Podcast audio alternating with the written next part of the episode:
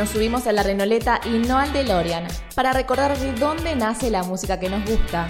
Subite con nosotros para volver al pasado, donde la magia ocurre con Lara Neira y Facundo Cuesta.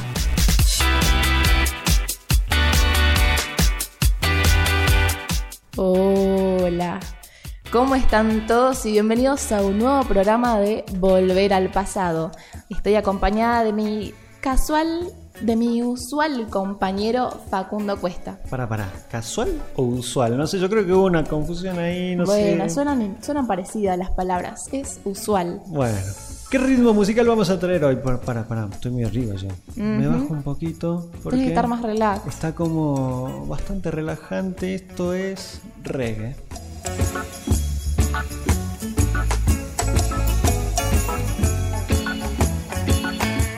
Usualmente se dice que el reggae no es un ritmo musical. Nada, mentira, sí, ¿cómo no va a ser un ritmo musical? Sí, para eso está nuestro programa. Exacto, obviamente. Y nosotros te queremos contar cómo surge.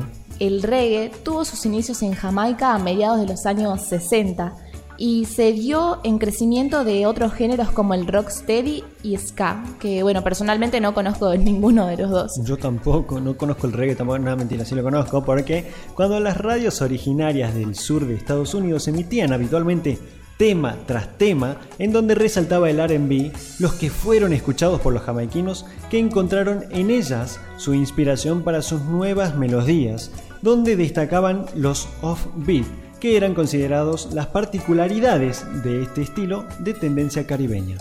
El offbeat empezó a predominar poco a poco en cada canción, al igual que las influencias de las melodías afro-antillanas, que, es- que son cada vez más imprescindibles dentro de este género.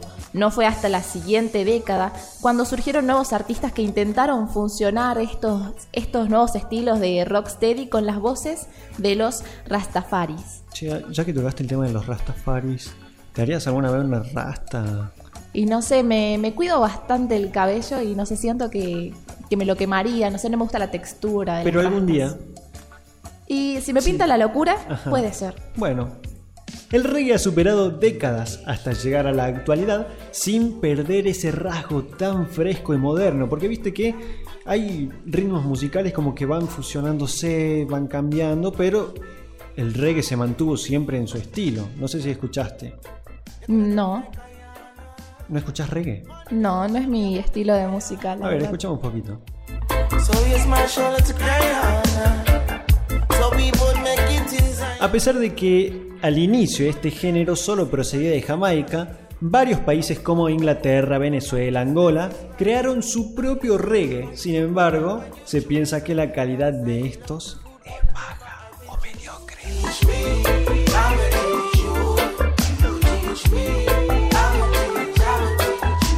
Bueno, en el sentido estricto, el reggae es la música desarrollada entre el 69 y el 83, un periodo de mayor diversidad musical que las anteriores, en las que el bajo eléctrico asumió el papel más central y conforme fue pasando el tiempo, eh, aumentó la influencia del movimiento rasta en las letras y los sonidos.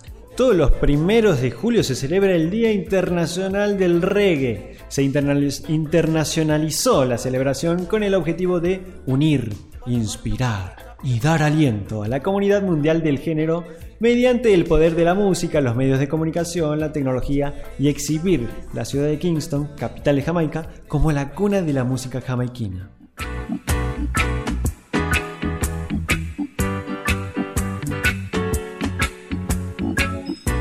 Uno escucha reggae y piensa en bongos, en playa, sol, arena, palmeras, Tranquilidad. tranquilidad, relax.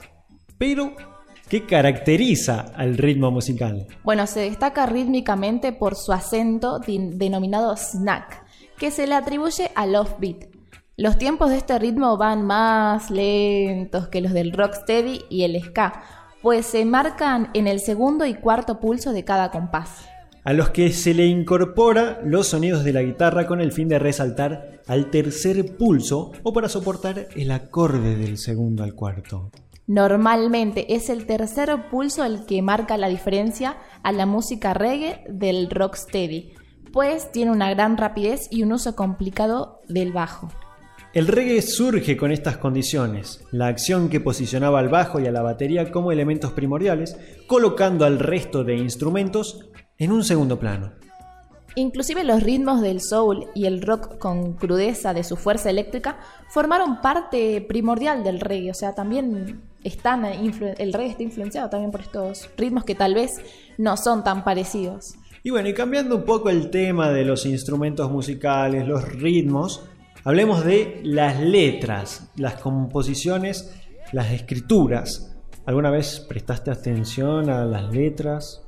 Sí, sí, la verdad que sí, sí me gustan las letras, pero bueno, el ritmo no es tanto lo mío. Pero ¿sabes a qué apuntan? Sí, más que nada se caracteriza por hablar de la miseria, política y el rastafarianismo. Palabrita, ¿eh? Sí, está complicada. Sus letras tuvieron gran evolución al pasar de hablar sobre problemas sociales, tiranías, consumismo y la transparencia de las sociedades modernas y tiene la característica de llenar estilos tan diferentes como el punk rock y hasta el mismo rap, el cual se fue desarrollando por los ciudadanos jamaiquinos que radican en Nueva York.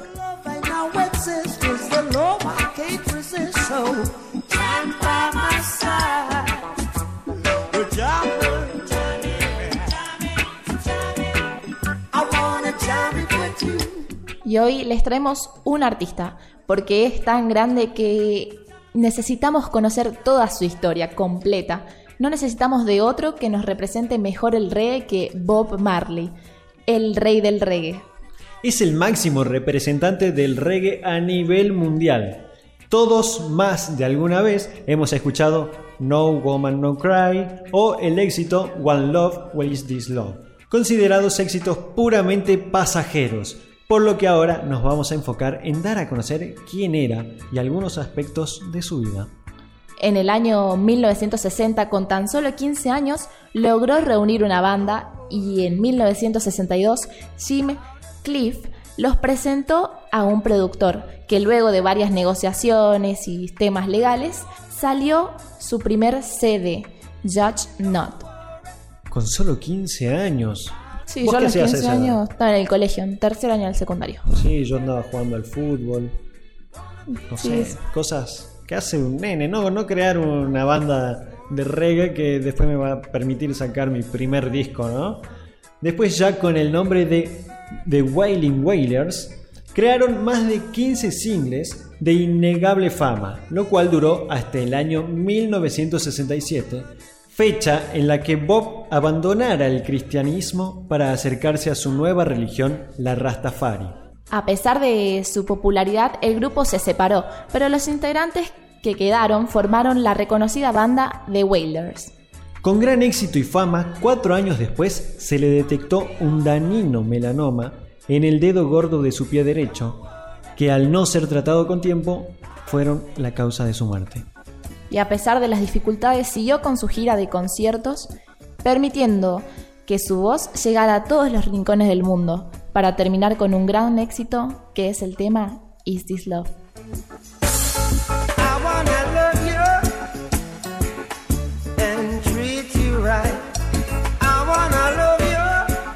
Muchas gracias por acompañarnos el día de hoy. Muchas gracias, Facu. Gracias a vos, La. Yo sé que estás un poquito más relajado, te calmamos la tarde.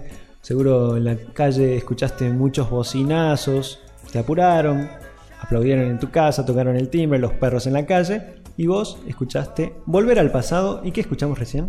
Reggae.